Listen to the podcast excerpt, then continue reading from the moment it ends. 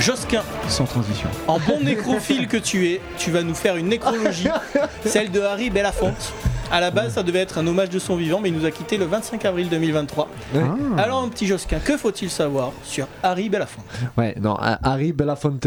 Ah, ok. Ouais. non, mais faites un effort comme d'hab, les gars, prononcez euh, correctement quoi. Belafonte, quoi. On dirait une entreprise d'alter située dans le Cantal. Belafonte soulève de la fonte. Ça, c'est le slogan. Et le gars est mort, bah ouais, il y a quelques semaines, et figurez-vous que j'avais déjà ma chronique de prévu, tu vois.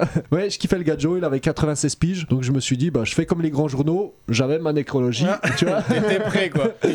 Et euh, bah, c'est un artiste afro-américain né à Harlem, d'une mère afro-jamaïcaine et d'un père antillais. Et il est né au bout de 9 mois pile de grossesse, pas en retard, ce qui est étonnant pour un antillais. Ouais. Waouh Eh, Louis XVI 64, premier sur le racisme, bien sûr. C'est pas fini. Et c'est pas fini. Il a vécu une partie de son enfance en Jamaïque, et ce avant l'indépendance du pays, qui date euh, de 62, voilà pour, euh, pour vous dire. Et comme le petit Grégory, il a dit que son enfance a été la pire période de sa vie. Ouais. Durant son enfance, il a été marqué par la manière. Je vous ai dit que c'était pas fini. Durant son enfance, il a été marqué la- par la manière dont les Anglais traitaient les Noirs. En même temps, les Anglais, quand tu vois ce qu'ils bouffent, tu dis ah, bah, c'est normal, faut s'en méfier. si on rappelle les After Eight, quand même, ça, on- je pense, on pourra jamais pardonner dans l'histoire de Ah un truc. Il est mon chéri. C'est les Anglais qui ont inventé les mon chéri Ah, Ça va être long cette Merci. émission.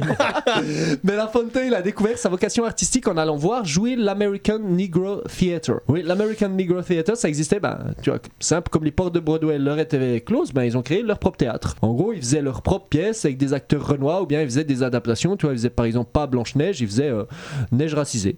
Voilà. Et Belafonte, il a été acteur, mais il a surtout été connu comme chanteur. Tu vois, c'était le roi du calypso. Alors Rémi, le calypso, c'est pas un cocktail, hein, c'est un style de musique, tu vois. Et son album intitulé justement Calypso, ça a été le premier album de l'histoire à dépasser le million de ventes. Ah ouais, quand même. Ah ouais, ouais. quand En même, en, quelle année 1956, 56. avec sa reprise du chant d'esclave Deo. Donc là, je vous propose de lancer un petit extrait. Il l'a réarrangé, c'est un- dans un concert qui. Il avait déjà so- 70 piges là, et tu regardes comme il tient la forme. Et, Attends, mais euh, c'est pas sur ce concert où genre il fait comme une Freddie Mercury. Au début, il chauffe le public, il fait Eh oh Ouais, si, si, c'est dans ce concert là.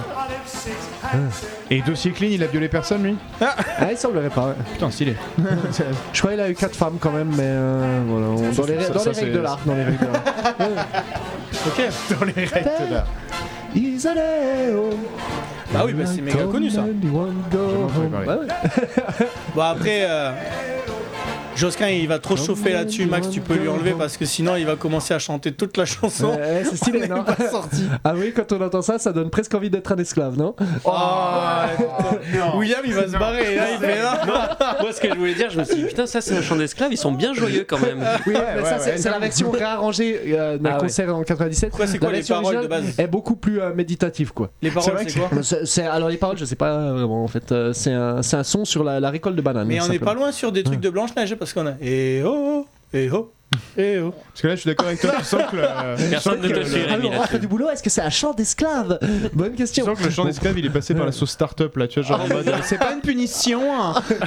c'est pour la nation, hein. c'est pour la magie, hein. vous avez la ref. Bon, tant pis, vas-y, pardon, Josquin. Bah, je suis étonné que tu connaisses euh, Rémi parce que là j'avais, je pensais que t'a- t'allais pas et que j'aurais besoin de J'avais la pas le nom du gars, Ouais, ok, ok. j'avais la musique. D'accord, je pensais que j'allais avoir besoin de la, de la deuxième ref avec tes goûts de beauf parce que figure-toi que c'était gratos. Ça tire à réelles mon gars. 2009, sa chanson Jump in the Line, elle a été reprise pour la publicité de la marque Axe. Ouais. Ok. Pas Ah, Je pense qu'à 15 ans, on s'est tous, euh, on s'est tous mis du déo Axe, mais on est d'accord? Ouais, Ouais, écoute, ouais. moi, j'ai- Ah, j'ai 35 piges, moi, j'ai Rémi encore en met 15 ans. encore. Ouais, ouais, ça, Pas sûr. plus de 3 par jour. Mais tu crois que les, les meufs elles arrivent et tout comme dans les pubs? En fait, euh, il y a que vous qui êtes arrivés et je suis un peu dégoûté quoi. Est-ce que tu veux qu'on mate la pub? Ouais, on lance la pub. Allez Ouais. go. Ah mais oui. Jump into the light. Et donc ils ont des petits maracas là. Et su- Il y a il y a un Ah gars ouais, il est- Symbole qui se met phallique. de là, J'avoue, ouais, qui, qui se mais douche c'est à l'axe. tellement- Tu peux tellement plus faire une pub comme ça en mode il a des petites maracas. euh, T'as pas vu Elle l'ombre là bah, elle va devenir énorme.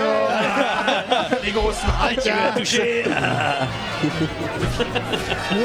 Imagine les archéologues du futur là qui regardent ça. Là, visiblement, ils tiennent vraiment aux tailles de leur maracas. Ça a l'air de leur tenir très à cœur, je pense, cette civilisation. Et euh, ensuite, bah, voilà, ça c'est pour ce qui est des chansons. Pour ce qui est de la- de l'acting, c'était le premier afro-américain de l'histoire en 1957 à jouer une histoire d'amour à Hollywood avec une femme blanche. Première fois de l'histoire, et pour vous dire 1957 comme c'est tôt quand même, Sidney Poitier qui a fait ça aussi et qui est resté dans l'histoire pour ça, c'est 10 ans après. Tu vois, Sidney ouais. Poitier, tu vois, dont le nom vient d'un voyage de Charles Martel en Australie. Et pour mettre ça en perspective aussi, 1957, c'est aussi seulement deux ans après que Rosa Parks ait refusé de céder sa place dans un bus. Et là, j'aimerais dire quand même que tu vois, on parle toujours de Rosa Parks, mais jamais de la personne à qui elle a refusé sa place. Tu vois Non, alors que c'était peut-être une femme enceinte, hein, ou un vieux, ou un invalide de guerre. Hein. Un invalide enceinte. Ouais. un invalide enceinte. Et est-ce que cet invalide enceinte a des places à son nom? Non. Que dalle. Euh, que dalle. Ouais. Toujours des invisibles. Non, vas-y, vas-y. voilà, c'est- c'est- je laisse le silence. Après une blague comme ça, il faut laisser le silence. Et 1957, c'est aussi 8 ans avant la loi sur les droits civiques qui a mis fin à la ségrégation euh, aux États-Unis et qui permet donc maintenant aux Afro-Américains de se faire assassiner de manière inclusive par la police américaine. God bless America. et oui, je sais faire des blagues woke aussi. Ah, mais c'est plutôt une émission de gauche aujourd'hui. Hein. Et Harry Belafonte, c'est aussi le premier Afro-Américain à remporter un Emmy Award et le premier Afro-Américain à avoir été le host d'un late show aux États-Unis. Ouais, tout ça, ça fait beaucoup de premiers. Eh bien, figurez-vous même que contrairement à ce qu'on croit, le premier homme à avoir marché sur la Lune, c'est pas Neil Armstrong, c'est. Arrive à la fontaine. Non, c'est personne. L'homme n'a jamais marché sur la Lune. Ça a été tourné à Hollywood, bande de naïfs. Mais ça a été le premier acteur à jouer dans ce film. Gros sous le conspi. Et Harry Belafonte, il a même reçu la Légion d'honneur. la Ouais, bah Légion d'honneur. alors ça, par contre, Oui, non, bah si, comme François Bayrou et Muriel Pénicaud. les Kadhafi, non En vrai. ah, c'est vrai Non, je sais Oh plus. bah oui, il y a, euh, il a- dû, il a Ah, a dû, hein, c'est pas le seul. Hein. Ouais, et outre pour la musique, Harry Belafonte, tu vois, il est connu pour son engagement pour les droits euh, civiques. Tu vois, il a été le confident, par exemple, de Martin Luther King. et C'était son poteau. Il l'a même aidé à organiser la fameuse marche pour l'emploi et la liberté de 1963. Ouais, c'est comme ça que ça s'appelait. euh, c'est quand il a prononcé son discours euh, I Had a Dream. C'était le- la marche pour l'emploi et la liberté. Ah ouais. Ouais. Et mais le discours de Belafonte, là, lui, il est, il est pas passé à la postérité. Il a juste dit euh, J'ai trop mangé hier soir, j'ai pas très bien dormi. En anglais, c'était too many burgers yesterday, I felt a bit pain in my stomach. Euh, T'as fait l'accent de Trump. sinon, vieux quoi. texan là. Voilà pour cet hommage à Harry Belafonte. Je suis pas le seul à en avoir rendu un. John Travolta, Spike Lee, encore Joe Biden l'ont fait. Barack Obama, il avait fait un post Insta, il a eu plus de 150 000 likes. Le Figaro, Le Monde, Le Point, tous ont fait une nécrologie sur Belafonte. Et les gars, j'aimerais rappeler un truc. Vous étiez bien foutu de ma gueule quand j'avais parlé de Belafonte, quand j'avais fait ma chronique sur les bananes. Vous étiez là, oh, c'est qui, c'est qui, on connaît pas. Ben là, je crois que vous fermez bien vos gueules, quoi. Mais Josquin, on s'est foutu de ta gueule tout le temps, pas que à ce moment-là en fait. C'est- voilà, tout ça pour dire qu'il est mort. Belafonte, c'était un grand artiste, mais aussi un grand homme. Donc Belafonte, euh, bello ciao. Belafonte, Belafonte, Belafonte. Fonte, te, bella fonte. Il, il est gentil. Eh, mais moi, hein. je suis Il est chaud, moi, j'ai gentil, envie de- ce type. donné Moi j'ai envie de me jouer. Ah, il est pas gentil, il est vraiment, c'est vraiment salaud de te demander ça. Ça y est, t'as fini ton chant révolutionnaire. bravo.